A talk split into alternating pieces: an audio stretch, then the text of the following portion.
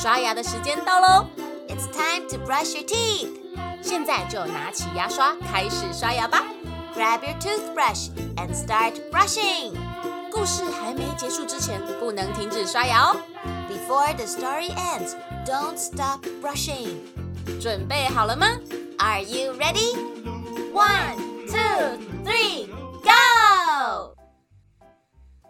Teacher said. Whoever answers my next question can go home。老师说，谁能回答我下一个问题，谁就可以先回家了。One boy throws his bag out the window。一个小男孩把书包扔到了窗外。Teacher asked, "Who just threw that?" 老师问，谁刚刚把书包扔出去了？The boy said, "Me." I'm going home now。那个小男孩说：“是我丢的，老师，我现在要回家了。”哎呦，这个小男孩真的太调皮了！听到老师说谁可以回答下一个问题，就可以回家了，所以他就把书包扔到窗外。老师当然就会问是谁把书包扔出去的，然后他回答：“是我。”他就回答了老师的下一个问题，所以就可以回家了。这只是个笑话哦，大家可不能学他哦。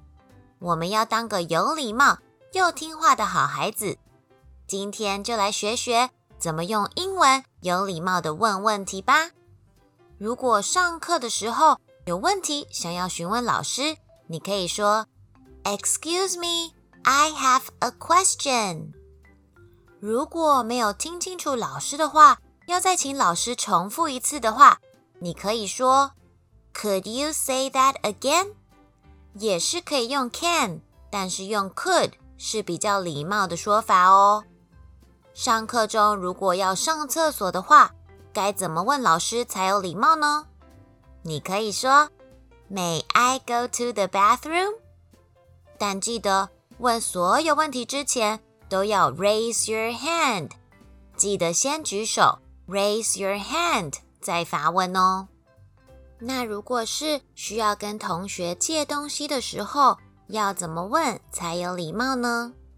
如果你想跟旁边的同学借一支铅笔的话，你可以说 Excuse me, may I borrow a pencil？或是你也可以这么说 Excuse me。Can you lend me your pencil？在中文的用法，借可以同时代表跟别人借或是借给别人，但英文需要分成两个字哦。跟别人借东西要用 borrow，而借别人东西要用 lend，所以才会有这两种不同的问法哦。当然，千万不要忘记，别人借了你东西，要记得跟他说什么呀？没错，就是 Thank you。而当别人跟你说 Thank you 的时候，你要回他什么呢？很棒哦，就是 You're welcome。Thank you, You're welcome。常常把这些有礼貌的话语挂在嘴边，把这些常用的问句学起来，当个有礼貌的乖孩子哦。故事说完了，牙齿也变干净了。Good job, you did it！记得订阅微笑月亮，就可以每天一起故事爱牙牙，爱牙牙，爱牙牙。